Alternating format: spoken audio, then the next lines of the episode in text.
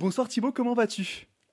Salut Romain, salut tout le monde. Bah écoute, ça va très très bien. Et toi, comment tu vas? Bah ça va super bien. Je suis vraiment très heureux de t'accueillir ce soir, euh, du coup, pour ce second épisode de la reprise euh, de Good Luck Have Fun. Ça me fait euh, toujours chaud au cœur de pouvoir discuter jeux vidéo et de pouvoir découvrir de nouveaux métiers passionnants. Est-ce que tu pourrais, pour les personnes qui ne te connaissent pas encore, te présenter en quelques mots à nous tous, s'il te plaît? Yes, bien sûr. Bah déjà Romain, merci pour pour l'invitation, pour cette superbe mission qui est, qui est GLHF. En tout cas, merci beaucoup. Très honoré.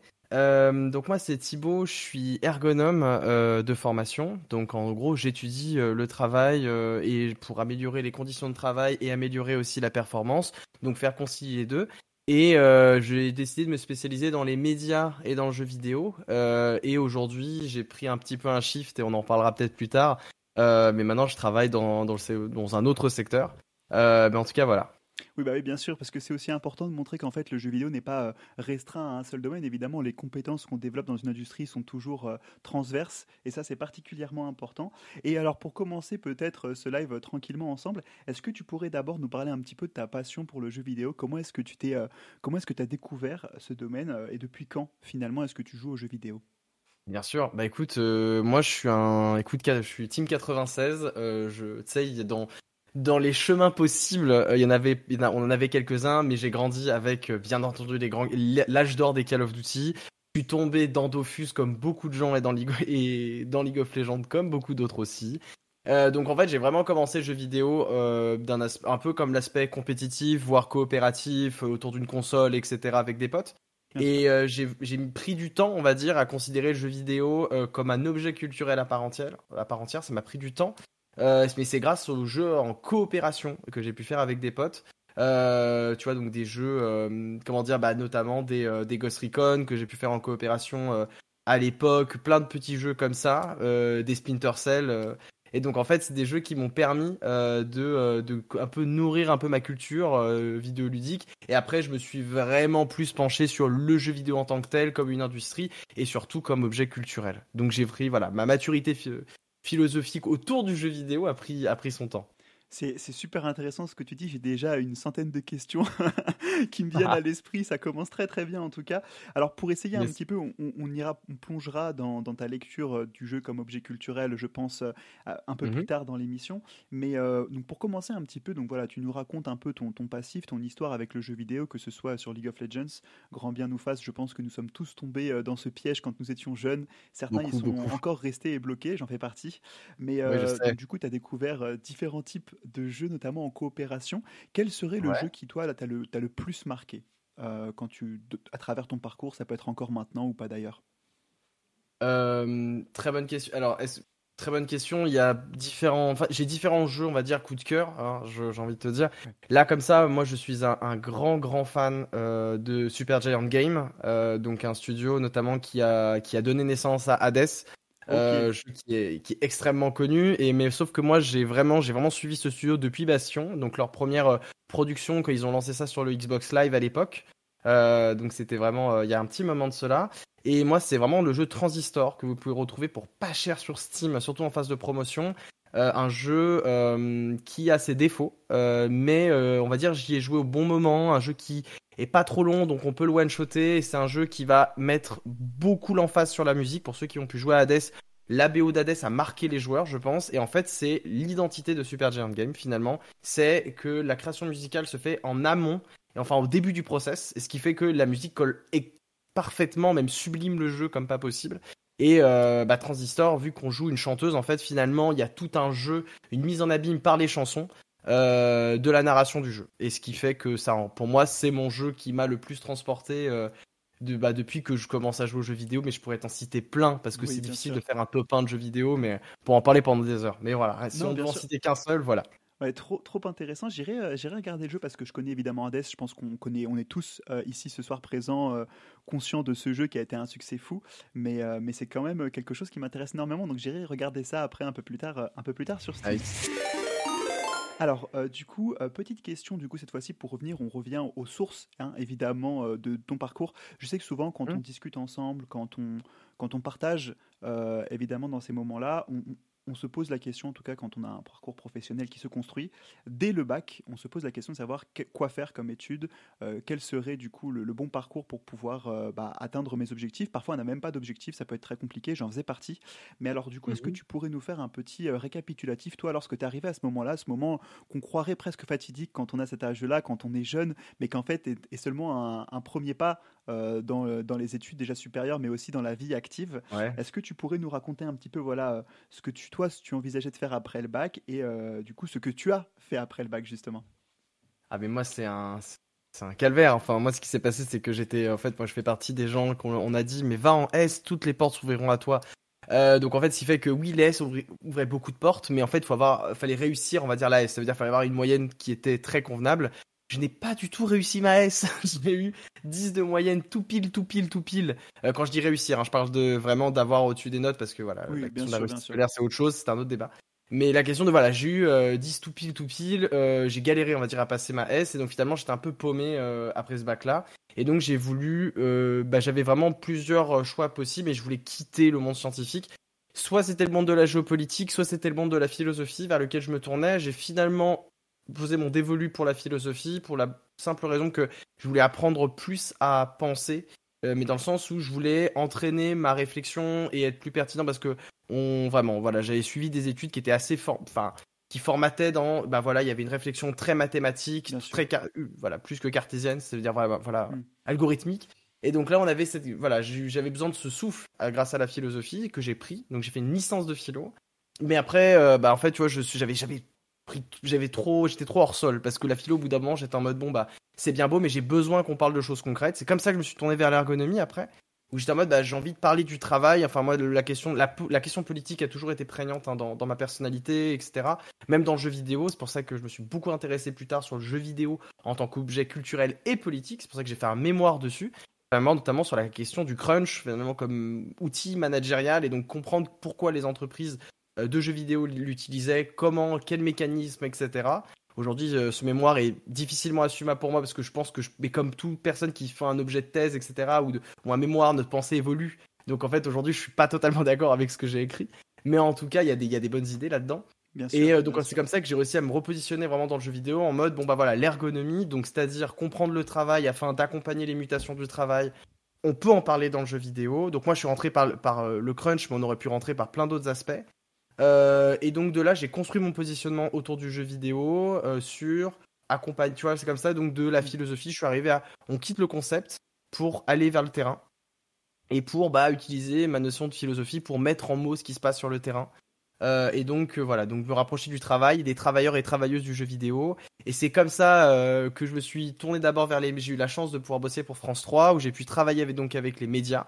Et après, j'ai eu la chance de pouvoir travailler avec Ubisoft pendant un an et demi euh, juste après. Donc voilà, un peu mon parcours en accéléré. Non, non, bah c'est absolument passionnant ce que tu racontes et tout ce que tu dis. Euh, ce que j'aime beaucoup aussi dans ton parcours, en fait, c'est nous montrer la capacité, en fait, la porte d'accès, l'entrée euh, dans les études supérieures, souvent ne, ne définit pas, euh, heureusement, la sortie et ce qu'on fera plus tard. parce que j'ai pour, pour le coup, j'ai aussi fait des études littéraires et maintenant je fais de la data. enfin, je fais. Finalement. voilà, honnêtement, pourquoi, à quoi bon? Non, non, je rigole, évidemment, il y a quand même des compétences dures hein, qui s'apprennent, évidemment, et qui sont importantes. Mais, mais ce que je veux dire par là, c'est que ton parcours montre bien, en fait, la capacité qu'on a tous à se réorienter et à se diriger vers ce qui nous plaît plus. Moi, ce qui m'intéresse beaucoup, c'est que du coup, après trois ans de philosophie, tu veux te, te recentrer du coup vers euh, quelque chose de plus concret, euh, comme tu nous le partages, et tu t'intéresses à l'ergonomie. Est-ce que tu pourrais assez simplement, pour les personnes qui ne connaîtraient pas ce soir, nous expliquer un peu ce que c'est l'ergonomie, euh, qu'on puisse ensuite rentrer dans le vif du sujet? Eh bien alors, l'ergonomie, ce n'est pas les chaises ergonomiques, ce n'est pas les souris ergonomiques. Je suis désolé le chat de vous apprendre ça. je suis vraiment désolé de casser là les, les idées autour de ça. Non mais plus sérieusement, eh oui, bah tous, mais là, voilà. Mais non, mais le, sel, en tout cas de l'ergonomie, comme je disais tout à l'heure, c'est en fait on est des acteurs pour euh, donc les ergonomes du travail et de l'activité. On est là pour, on n'est pas donc des ergonomes UX, hein, euh, enfin du moins de formation, j'entends. C'est-à-dire qu'on est, on n'a pas une on n'a pas une formation spécifique sur la question euh, IHM d'interface, plus précisément de compréhension UI, etc. On est plus sur la compréhension globale de l'activité, c'est-à-dire on est là pour comprendre des process d'activité, donc comprendre comment l'activité, donc le travail démarre d'un point A et arrive à un output à un point B, comment ça se passe, et donc de ce trajet entre le point A et le point B, comprendre ce qu'il y a. Parce qu'on dit, bah ouais, je travaille dans le jeu vidéo, je suis graphiste.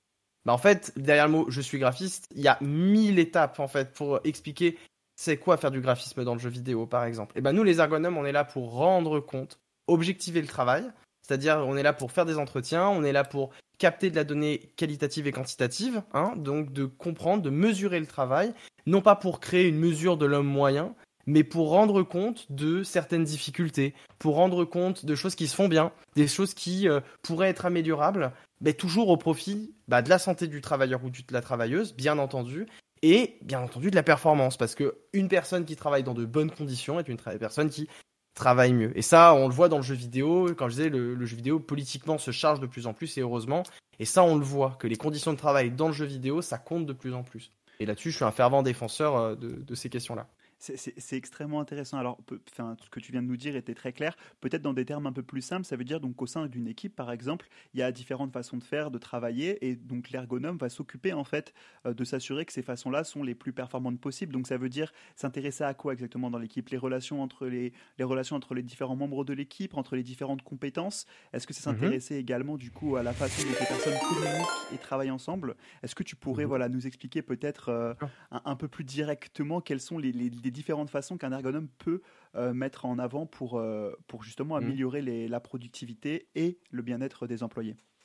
Bah, tu vois, dans un ergonome dans le JV, par exemple, il a plusieurs portes d'entrée. Tu vois, je parle d'un ergonome comme moi. Euh, on peut mettre un ergonome en amont du projet.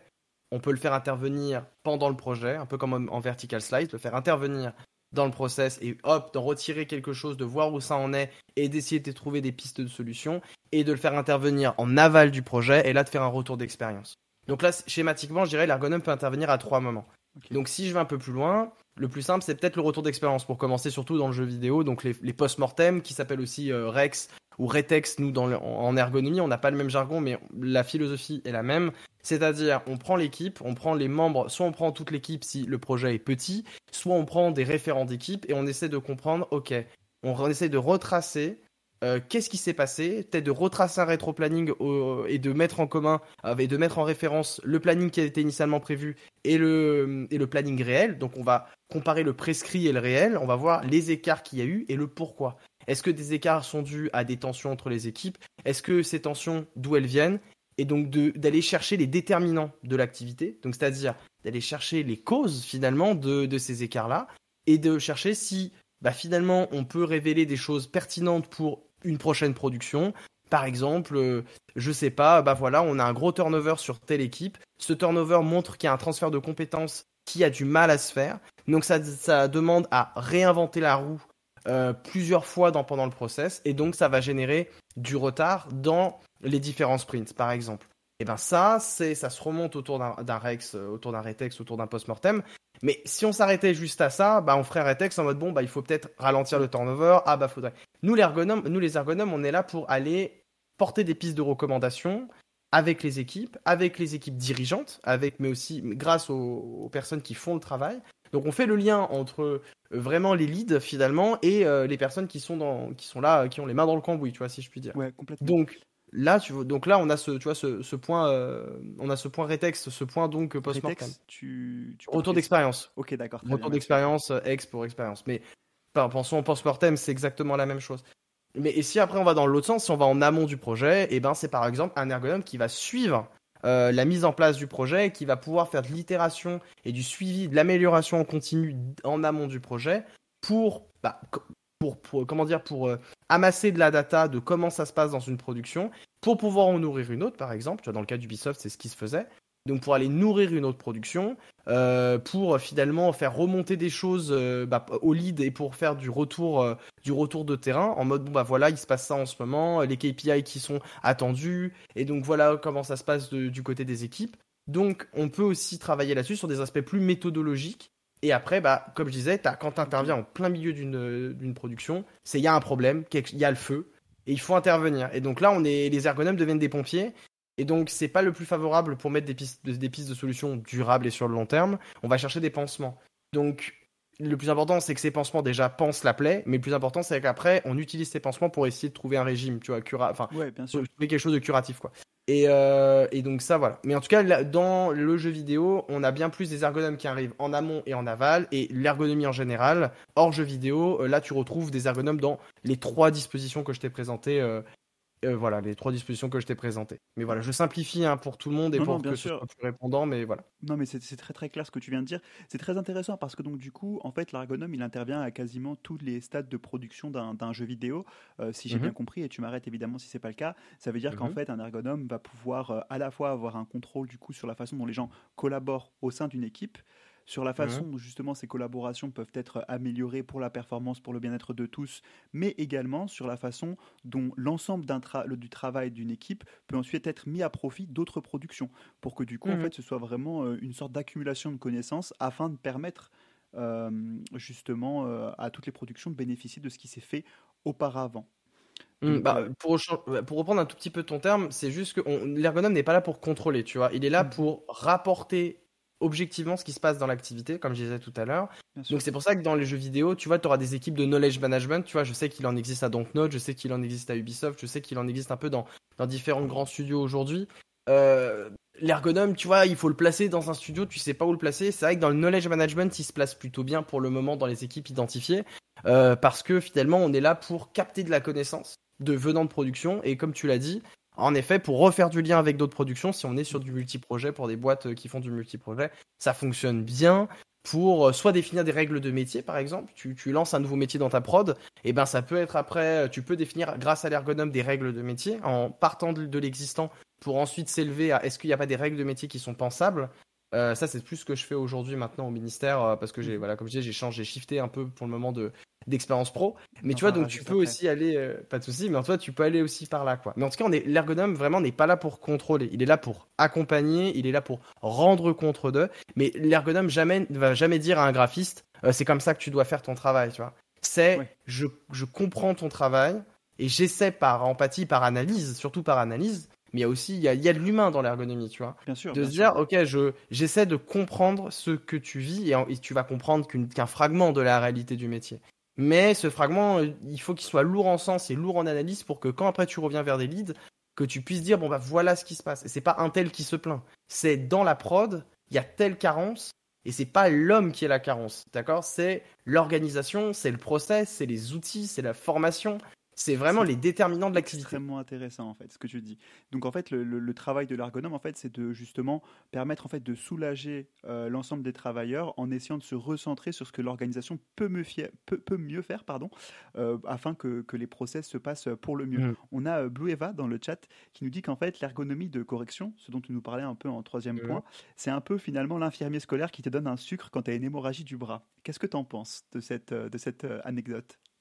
Euh, bah, J'en pense que, que Blue Eva doit, doit, doit, connaître son sujet, mais, euh, euh, mais, en, tout, non, mais en tout cas, la, question de euh, d'un sucre, bah, c'est que oui, l'ergonomie de correction, en fait, le problème de l'ergonomie, enfin, je, je serais peut-être pas aussi tranché que Blue Eva sur cette question-là, c'est dans le sens où l'ergonomie de correction, je peux comprendre que des boîtes qui ne soient pas habituées à l'ergonomie passent dans un premier temps par l'ergonomie de correction parce que tu vois quand, quand t'as pas prévu quand t'es dans comment dire l'ergonomie euh, pas l'ergonomie pardon mais le jeu vidéo c'est encore une industrie qui est jeune et qui se sent insouciante à, des moments. Tu sais un, peu on parle d'industrie adolescente. J'avais lu ça sur Libération il me semble. Euh, mais on parle d'industrie qui est euh, un peu voilà c'est un adolescent mais finalement bah je peux pas me faire mal il y a pas de souci etc bon bah aujourd'hui les entreprises qui commencent à passer à l'âge adulte, elles commencent à se dire bon ah merde je me suis fait mal, euh, bon euh, je vais je vais au moins avoir la conscience d'aller à l'hosto, tu vois. Et puis bon bah t'as les entreprises qui, euh, je, peux, je parle beaucoup d'Ubisoft parce que c'est la boîte dans laquelle j'ai bossé. Tu vois Ubisoft là-dessus, elle est encore un peu plus mature où elle, elle va se dire attends on va peut-être finalement prendre des gens qui vont aller chercher, bah tu vois, bah alors soit vont passer par des KPI, soit qui vont passer plutôt par des, qui vont bah, avoir des des, des knowledge captors, donc c'est-à-dire des ergonomes dans les, qui, vont, qui vont être dans une production et qui vont aller capter les bonnes pratiques, en tout cas ce qui fonctionne dans la production, et pour essayer de comprendre comment on pourrait les transposer dans une autre production. Mais attention, il faut que la production ressemble dans son modèle, et donc tout, toute la finesse de l'étude, elle est là. Donc euh, l'ergonomie de correction, ça peut être une porte d'entrée. Donc est-ce que est-ce que c'est inutile comme un sucre alors que tu t'es fait mal au bras? Tu vois, c'est pour ça, je, moi je le vois pas comme inutile. Mais il faut pas que les entreprises s'en contentent non plus, parce que sinon c'est ça va être compliqué pour la suite. C'est temporaire comme solution, c'est-à-dire qu'en fait ça peut peut-être permettre d'apporter finalement comme un sucre, ça te donne un petit coup de boost pendant les cinq premières minutes et puis après tu te rends compte que que ça va pas tant que ça et qu'il faut aller euh, qu'il faut aller à l'hôpital. C'est extrêmement intéressant du coup de voir en quoi du coup l'ergonomie pardon euh, se développe. Tu nous parlais un peu plus tôt justement de ce transfert de compétences et je pense que c'est important de le mentionner dans, dans, ce podcast en fait, à hein, montrer que en, en soi l'industrie du jeu vidéo ici nous passionne tous, je pense, mais que c'est pas non plus une fin en soi. Donc toi, euh, donc après ton expérience chez Ubisoft, tu as euh, switché d'industrie pour faire un métier cette fois-ci qui t'a euh, centré du coup au cœur d'une toute nouvelle activité. Est-ce que tu peux, est-ce que tu veux nous en parler? Bien sûr. donc maintenant, je suis ergonome au ministère de la Justice. Et là, vous allez dire, mais pourquoi? Mais comment? C'est quoi ce shift? Vraiment et en fait, c'est moi ce qui m'a beaucoup manqué à, à Ubisoft. Il y, a, il y, avait énormément de choses excellemment bien et vraiment une équipe super, etc. Mais il y avait un petit point que j'avais perdu par rapport à avant, c'était la question de la réalité de terrain. Donc c'est vrai quand je suis arrivé à Ubisoft, il y avait la question du post-Covid, etc. Et puis l'actualité que Ubisoft a connue pendant ces deux dernières années, très compliquée hein, sur le plan euh, financier. Et donc là-dessus, euh, je suis arrivé dans un climat où on avait du mal à envoyer les gens sur le terrain. Et c'est vrai que l'ergonomie, c'est quand même, comme je disais tout à l'heure en tout début du, podcast, c'est une science de terrain quand même. Mhm. Et euh, j'avais besoin de retrouver un peu de terrain et de retrouver de paroles de l'activité, de la voir cette activité parce que j'étais beaucoup dans de l'activité narrée à Ubisoft, c'est-à-dire bah, vraiment d'entendre que bah voilà, moi je travaille comme ça, je travaille comme ça, et j'avais euh, rarement euh, l'occasion d'aller euh, d'aller dans les studios, mais comme je dis, c'était lié au contexte avant toute chose. donc voilà. et donc aujourd'hui, maintenant, je suis au ministère de la Justice et je travaille dans les postes protégés, dans les établissements pénitentiaires, dans les prisons. Et donc en fait, je fais de l'ergonomie de l'espace et euh, donc je travaille énormément sur les questions de flux, euh, sur les questions de bah, un, espace finalement, quelle activité ça va accueillir et euh, avec tous les enjeux de sécurité que ça amène.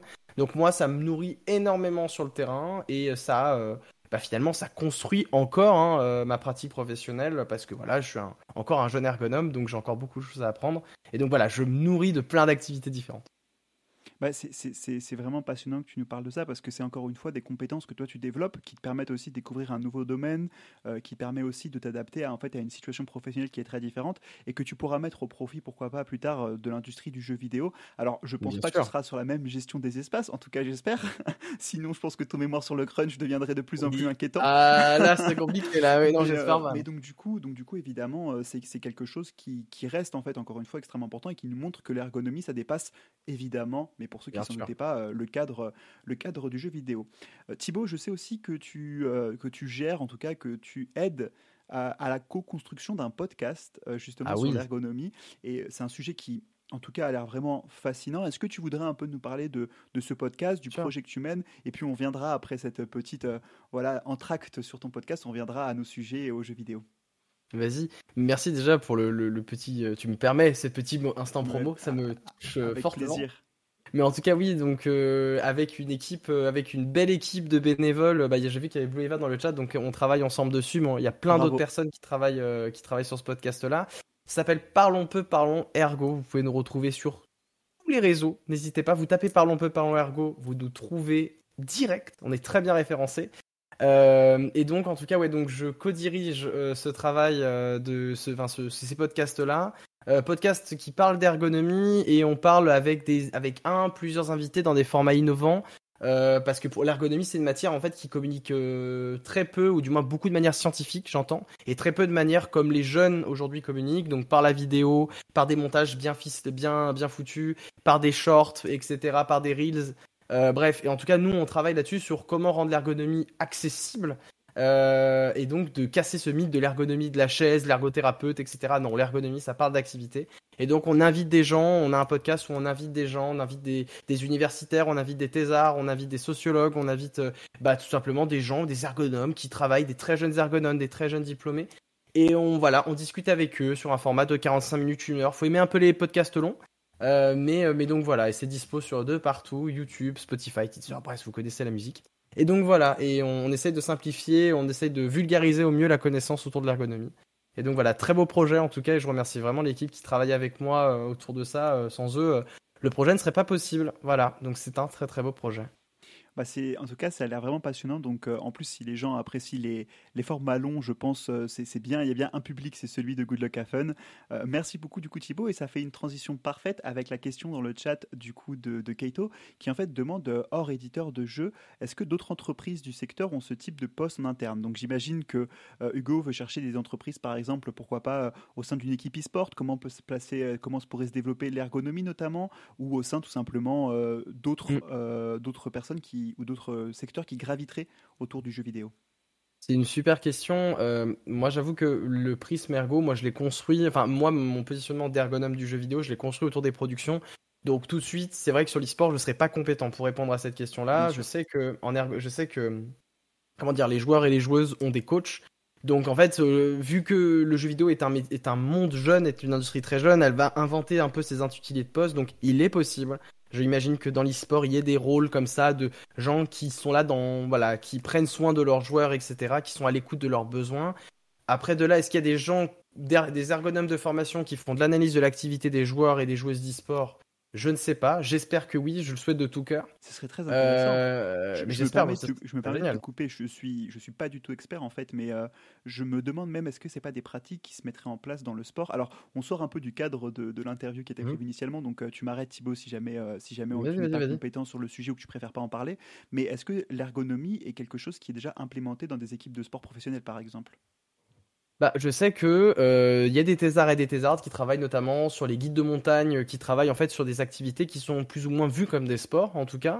Euh, donc oui, il y a de l'ergonomie, euh, il y a de l'ergonomie, il y a de l'ergonomie dans les sports. Là-dessus, après, je ne pourrais pas te citer des auteurs ou de, citer, voilà. Mais je sais que ça se fait. je sais que dans le cadre des podcasts, on, on, a vu des gens en tout cas faire des trucs très singuliers, si je puis dire, euh, parce que moi qui ai voulu parler d'ergonomie de jeux vidéo, c'était déjà quelque chose un peu un ovni dans, le monde de l'ergonomie. Mais il y a encore des plus grands ovnis que moi. Hein. Il y a des gens qui parlent euh, de l'accueil du tilleul, il y en a qui parlent euh, vraiment, il y en a qui parlent du, travail du tilleul, il y en a qui parlent du, métier de magicien, il y en a qui parlent, comme je disais, il y en a qui parlent des randonnées, enfin des, randonneurs, il y en a qui, tu vois. Donc en fait, on, peut, je pense, très aisément retrouver des références, je pense, autour du sport et de l'ergonomie. Euh, euh, voilà, je pense que c'est possible. Après, faut pas. Est-ce que ça va peut-être vite tomber dans peut-être du côté des ergothérapeutes, etc. Mais de l'analyse de l'activité d'un sportif, je pense que ça se trouve. je pense que ça se trouve. C'est vraiment extrêmement intéressant. Alors, est-ce que tu pourrais faire une petite différence entre euh, l'ergonome et l'ergothérapeute, peut-être, pour, pour les personnes qui ne seraient pas au courant ah. dans le chat, comme eh moi, par ben, exemple? Ouais, pas de souci. Bah, l'ergonome, comme je disais, bah, je l'ai défini depuis tout à l'heure. Et en fait, bah, l'ergothérapeute, en fait, il travaille sur euh, le corps directement et sur la manipulation du corps pour corriger, euh, bah, pour corriger une, une, mauvaise position. Euh, on est vraiment sur quelque chose de, on corrige comment le corps s'est positionné et on essaie de le réparer. Donc ah bah il faudrait mieux vous mettre comme ça. Ah ben là vous avez pris une mauvaise position. Nous les ergonomes, certes on peut agir sur les gestes et les postures, mais c'est pas, enfin moi en tout cas c'est pas mon, mon credo premier parce que je parce que je défends cette ergonomie qui est euh, bah, organisationnelle, qui, euh, qui voilà, qui, qui, est qui est autour de qui est autour de ça. Mais attention, je dénigre aucunement les ergonomes qui travaillent sur les gestes C'est des vraiment, c'est après même moi j'en fais un peu plus maintenant euh, que je suis au ministère. mais mais voilà, c'est je sais que c'est des écoles et donc finalement là-dessus chacun a sa pratique et voilà. En fait, c'est vraiment intéressant ce que tu dis parce que du coup, moi, ça m'ouvre une toute nouvelle piste de recherche, c'est trouver un ergonome qui travaillerait ou qui aurait des, des connaissances en, e-sport. Tu me, je vais venir écouter votre podcast du coup euh, dans l'espoir de. Il faut, abonne-toi. évidemment, je vais venir écouter et m'abonner à votre podcast. Hein, parlons peu, parlons ergo, je le rappelle. Euh, mais donc du coup, en fait, ce qui est très intéressant, c'est qu'on le voit dans quasiment toutes nos activités et même dans les pratiques professionnelles euh, de jeux vidéo, donc les, les joueurs e-sportifs par exemple, on a des relations justement des gestions de process, on a besoin Mmh. d'apprendre et de développer de nouvelles méthodes. Euh, on l'a vu aujourd'hui, de plus en plus, l'activité d'un e-sportif de haut niveau, elle est cadrée, hein, mmh. c'est-à-dire qu'il y a un emploi du temps, il y a des relations qui sont euh, gérées entre, entre collègues, il y a donc tout un domaine à développer et l'ergonomie aurait complètement quelque chose à apporter dans, dans ce secteur. Bien sûr. C'est toujours, euh, tu sais, il y, a il y a beaucoup de, bah, dans le jeu vidéo, l'ergonome, il peut rentrer par un aspect très méthodologique, comme je disais, quand tu le prends en amont. Donc en fait, finalement, oui, je pense que du côté de l'e-sport, c'est totalement possible. Là, je vois dans le chat Bouleva qui dit qu'il y a eu des interventions qui ont déjà été faites, donc c'est complètement rassurant et donc voilà, tu vois, ça fait totalement sens. Mais euh, mais oui, c'est sûr, euh, c'est un métier, euh, il y, a des, contraintes, il y a, comme tu dis, il y, a un, rythme de vie qui est plus ou moins drastique suivant le niveau e-sportif. Mais, euh, mais oui, c'est sûr qu'il y a une lecture en tout cas. Mais c'est vrai que je suis vraiment pas du tout spécialisé sur ce, sur sur ce créneau-là, donc je peux vraiment pas du tout m'avancer pour peur de dire des bêtises, tu vois. Mais, mais donc voilà.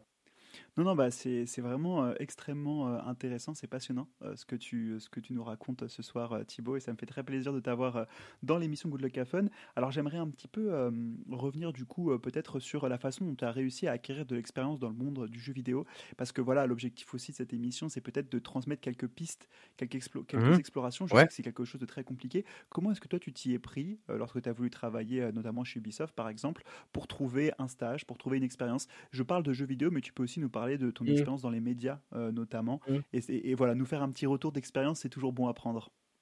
Bah écoute, ça a été un, long chemin de croix, je crois, comme on dit. C'est que ça a été euh, très compliqué. Euh, à la base, je voulais être ergonome tout court et c'est déjà un beau projet. Mmh et finalement, je me suis lancé ce pari un peu fou de dire, bah voilà, le jeu vidéo, je me rends compte que le jeu vidéo va pas très bien. J'avais lu beaucoup de choses à ce sujet-là. J'avais lu, voilà, comme je disais, articles sur Libération, Mediapart, Numérama, enfin, beaucoup de journaux qui ont pu parler euh, des conditions de travail dans le jeu vidéo. Ça m'a, vachement chauffé. J'ai décidé de me positionner un peu euh, envers et contre tous, dans le sens où l'industrie, euh, l'industrie n'est pas, tout, enfin, du moins l'industrie n'est pas encore vraiment au nom, au nom général. Tu vois, l'industrie, elle, se focus pas sur ce genre de métier là. Donc, ce qui fait que j'ai dû trouver des portes d'entrée euh, un peu plus, un peu plus on the side, tu vois, avant d'arriver dans le JV pour construire mon positionnement. C'est comme ça que j'ai fait un stage d'abord à France Télévisions où j'ai travaillé bah, sur les espaces, donc un peu comme je travaille aujourd'hui au ministère, où j'ai travaillé sur les espaces de coopération. Ah, comment on fait un JT, etc. Donc, j'ai pu travailler déjà sur des métiers multimédia, la rencontre entre des acteurs qui sont des acteurs et des actrices qui sont dans la gestion du temps et euh, bah, tu vois les, journalistes qui ramènent de l'information euh, qui est filmée.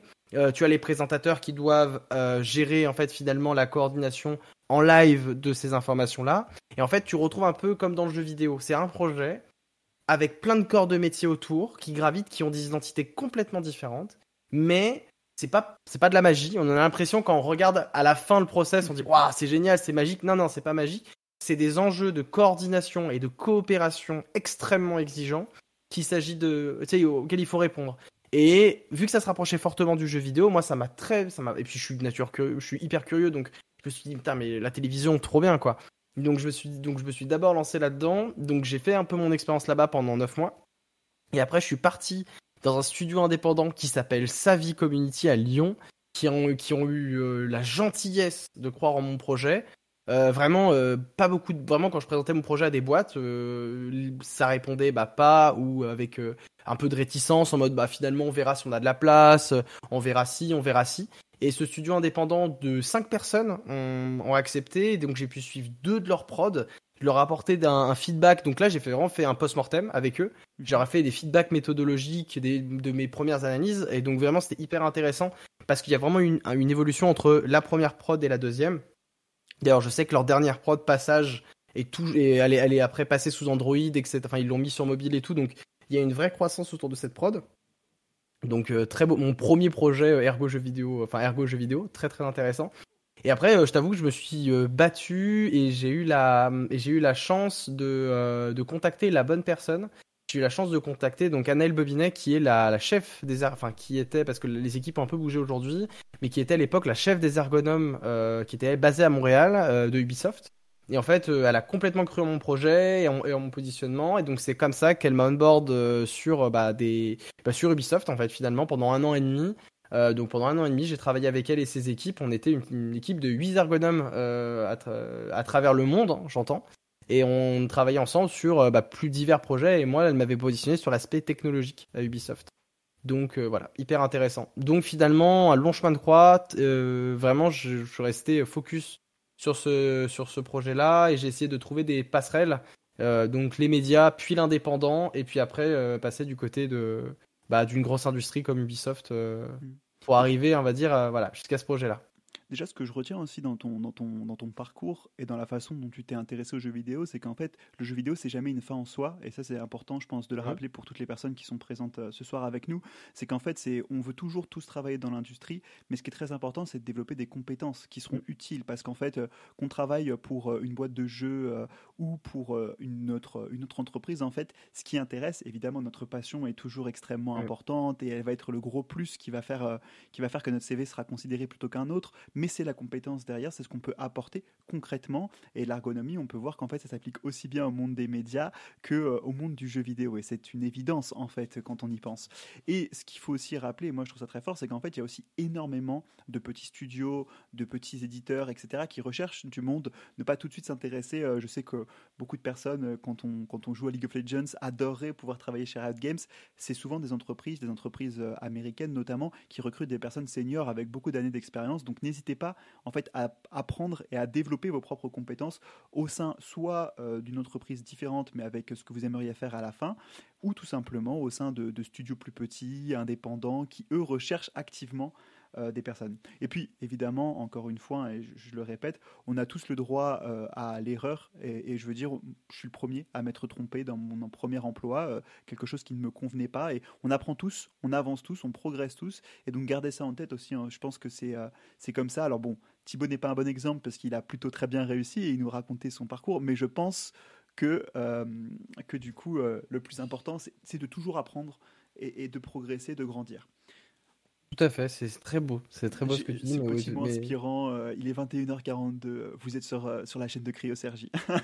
Oh, non, euh, plus, plus, sérieusement, plus sérieusement, Thibaut, est-ce que tu, tu, joues encore aux jeux vidéo Donc, tu nous parlais un peu plus tôt d'Hadès, donc j'imagine que oui. Est-ce que tu pourrais un peu nous raconter la place qu'occupe aujourd'hui le jeu vidéo dans ta vie? Euh, bah, comme je disais, le jeu vidéo pour moi c'est un outil culturel. Euh, donc c'est pour ça que euh, j'ai vraiment, à part League of Legends que j'ai investi jusqu'à je pense l'année dernière et aujourd'hui j'ai un peu arrêté. vraiment le jeu vidéo je, je, le considère vraiment pas du tout comme un, objet d'e-sport.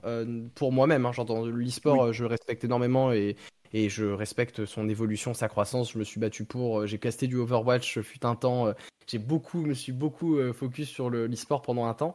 Mais finalement, aujourd'hui, je me retrouve beaucoup plus sur la question de, comme je disais, donc euh, jeux vidéo comme outil culturel, donc c'est-à-dire de comprendre qu'est-ce que le jeu vidéo a à dire en tant que forme d'art et euh, finalement qu'est-ce qu'elle véhicule, qu'est-ce qu'elle peut transmettre. Donc c'est des, alors ça fait des grands concepts dits comme ça, mais j'essaye toujours de porter un esprit d'analyse euh, sur le jeu vidéo pour en faire une culture légitime, si je puis dire.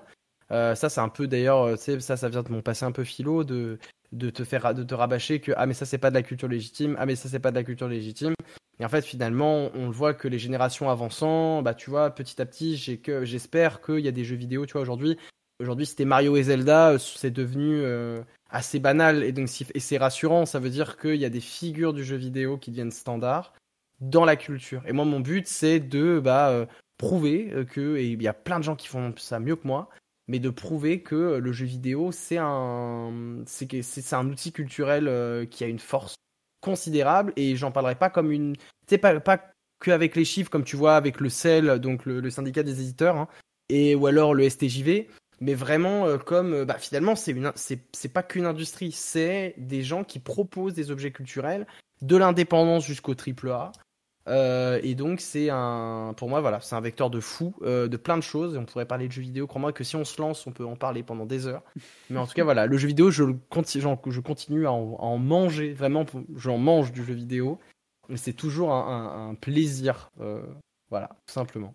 C'est extrêmement intéressant justement que, tu en parles parce que tu fais une transition quasi parfaite avec l'une de mes dernières questions. Je voulais justement un peu avoir donc ton explication quand tu nous parles de jeux vidéo comme, comme un objet culturel et que tu parles de, d'essayer de légitimer la place du jeu vidéo. J'imagine que derrière, tu le disais, il y a tout un discours autour de, la, de, de, l'aspect politisé peut-être des jeux et de mhm. la place qu'ils ont qu'ils occupent aujourd'hui à travers notre société.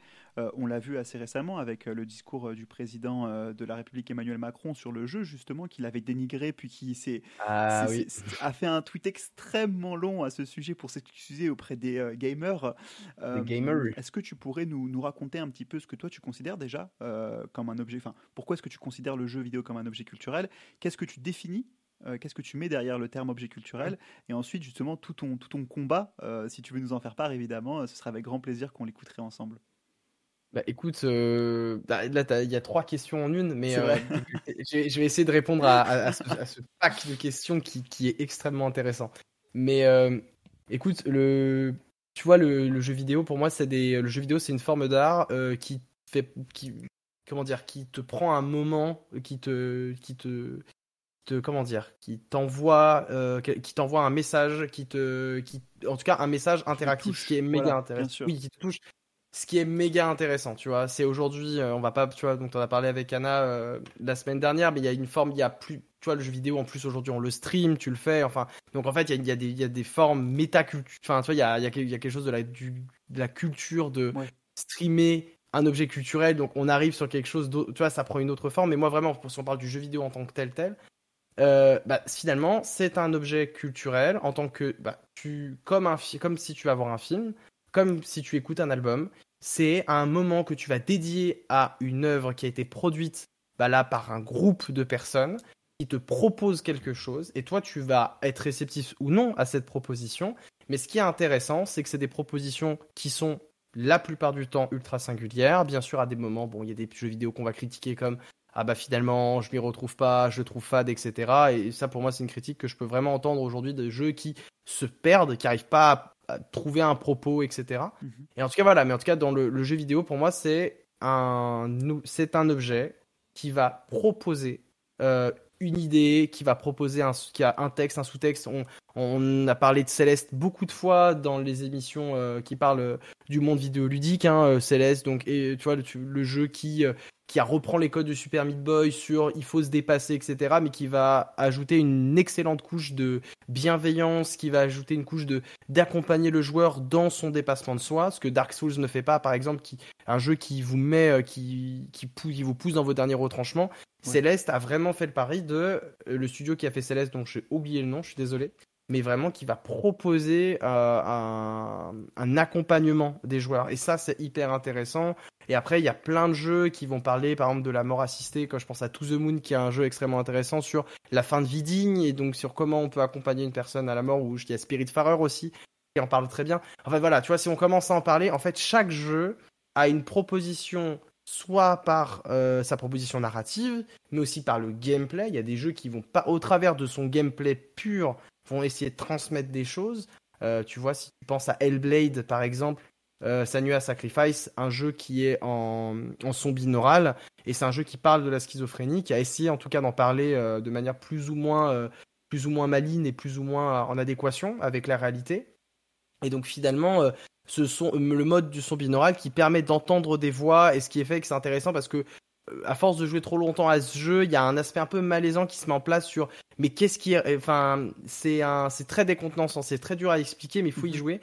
Et euh, on perd à ses pieds d'ailleurs dans ce jeu et d'ailleurs l'héroïne elle-même perd pied de sa réalité et en fait il y, a un propos qui se met en place. Bref, tu vois, on pourra en parler pendant des heures mais en tout cas voilà, tu vois le jeu vidéo transmet des choses et on peut en débattre et on peut euh, et pas juste du ah c'était bien, ah, c'était pas bien ou ah ça s'est bien vendu, ah ça s'est pas vendu. Il y a vraiment on peut parler, tu vois, j'écoute des podcasts comme la fin du game, j'écoute monsieur Plouf, j'écoute des gens qui sont incroyables et qui parlent du jeu vidéo et, qui essayent de dépasser juste bah voilà, c'était un jeu. Non mais ça ça a donné ça qu'est-ce que ce jeu dit des joueurs, qu'est-ce qui se dit d'une communauté, de la communauté des joueurs, qu'est-ce qui dit, euh, d'une politique. Voilà, tu joues à Disco Elysium, c'est une énorme critique politique.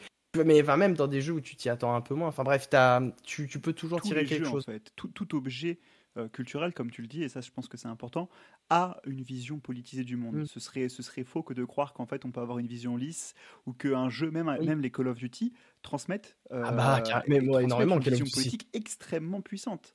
Ah, bah, le euh, power américain. Euh, déjà, je veux dire, euh, Call of Duty en plus est un jeu qui avait été publicité hein, par, par l'armée américaine et il y a eu tout un, tout un rapport dessus que, je vous invite à aller regarder. Si vous tapez sur internet, vous allez trouver beaucoup de documents, de, de documents de recherche, etc. Mais en fait, tout objet, à partir du moment où il existe et du coup on peut, on peut réfléchir dessus, possède nécessairement des caractéristiques qui sont politiques et je pense que c'est extrêmement important que tu le mentionnes. Et en fait, ce qui fait aussi aujourd'hui euh, du jeu et de l'industrie autour quelque chose de si passionnant, c'est que bah, justement, en fait, on peut dialoguer, on peut échanger, on peut partager autour autour de ce monde-là et c'est ça qui est particulièrement intéressant. J'aimerais beaucoup en discuter encore avec toi Thibaut, mais on s'approche de la fin de la fin de cette ah émission. Malheureusement, est-ce que tu aurais peut-être un, mot de la fin, quelque chose que tu aimerais partager? Prends tout le temps que, que, tu veux, si tu veux nous reparler encore une fois de, l'importance que les jeux ont pour toi. Et puis évidemment, ça n'est que, que le qu'un commencement. On, rediscutera évidemment ensemble sans, souci de tout ce que tu peux nous dire mmh. autour du jeu vidéo comme objet culturel.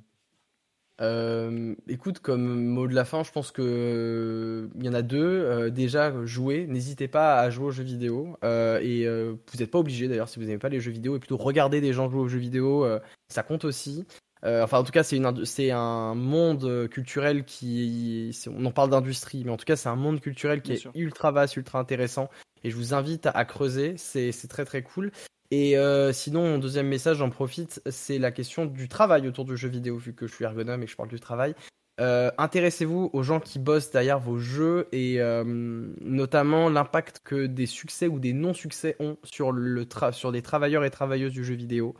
avant de bâcher un jeu sur en ligne, faites attention. Enfin voilà, y a, enfin, on fait rarement un jeu avec de mauvaises intentions. En tout cas, peut-être que des éditeurs courent après, certains éditeurs peut-être vont courir après du blé, etc mais euh, comment dire, les petites mains qui font, j'appelle petites mains parce que dans un article de Mediapart, ils en parlaient comme tel. Euh, vraiment, ces gens-là qui font les jeux vidéo, vraiment pensez aussi à eux. Et euh, voilà, en tout cas, voilà, derrière chaque jeu, il y a forcément un truc qui est réussi et les gens se donnent pour essayer de faire du mieux qu'ils peuvent. Et c'est des projets de titanesques. Vous imaginez pas un, triple A ce que c'est à faire, combien de temps ça prend et voilà. Et donc voilà, essayez de voilà, essayez de, de, casser, on va dire, le quatrième mur et d'aller chercher derrière et qu'est-ce qui se passe derrière votre jeu vidéo et euh, ça donne une autre lecture après euh, des jeux auxquels on joue. Et voilà moi je trouve que c'est ça a été euh, un peu une révélation pour moi de travailler sur le sur les travailleurs et travailleuses du jeu vidéo. Ça a été voilà ça m'a permis d'avoir un autre regard en tout cas. Donc jouez et continuez de vous renseigner sur comment on fait vos jeux. Voilà tout simplement. finalement tu approuves le concept Good Luck à Fun Thibaut.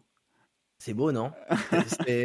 Là, hop, ce mot de la fin presque parfait, enfin ce mot de la fin, de la fin de l'interview puisqu'on on revient très vite après, mais, euh, mais donc du coup voilà, et je pense que c'est très important que tu le mentionnes, surtout avec euh, un peu le scandale qui s'est passé autour d'Unity euh, la semaine dernière, qui, qui, a généré beaucoup de, de mmh. haine, beaucoup de colère sur les réseaux, à juste titre, mais ne pas oublier que les gens qui travaillent chez Unity ne sont pas tous responsables des, des, décisions prises plus haut et surtout non plus de, de ce qui peut se passer, des backlash, des, des complications que peut avoir une entreprise. Écoute, mmh. Thibaut, c'était vraiment extrêmement intéressant. Merci beaucoup d'être venu dans Merci pour, pour, euh, pour partager ton parcours justement sur l'ergonomie dans le jeu vidéo, nous raconter un peu ce métier et comment vous faites pour améliorer au quotidien euh, et bien tout simplement les méthodes de travail et les process pour faire en sorte que les jeux sortent en temps et que les employés, les travailleurs puissent être heureux dans leur métier. C'était vraiment extrêmement intéressant et je doute pas qu'on te retrouvera euh, très très vite pour discuter de tout ça. Merci du coup à, merci beaucoup pour tout ça. On se retrouve d'ici quelques minutes avec Hugo pour discuter cette fois-ci d'actualité dans le post-show beaucoup plus tranquille ensemble. Donc ne partez pas, restez à côté. Et encore une fois, n'hésitez pas dans le chat à tous remercier euh, Thibaut pour sa superbe intervention. On se retrouve tout de suite. Merci tout le monde. C'est déjà la fin de cet épisode Good Luck Fun. Merci beaucoup pour votre écoute. Le post-show n'étant pas encore disponible en format audio, n'hésitez pas à me retrouver sur Twitch ou sur tous mes autres réseaux pour découvrir ces contenus supplémentaires. Merci beaucoup et passez une excellente journée ou soirée. Au revoir.